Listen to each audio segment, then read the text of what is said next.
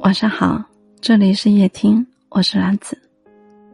活在回忆里的人，总是一边惦念曾经，一边流着眼泪，痛而不决；活在未来的人，总是会忽略眼前的人，幻想着今后的事，杞人忧天。实际上，只有活在当下，活在眼前，才最踏实、最真实。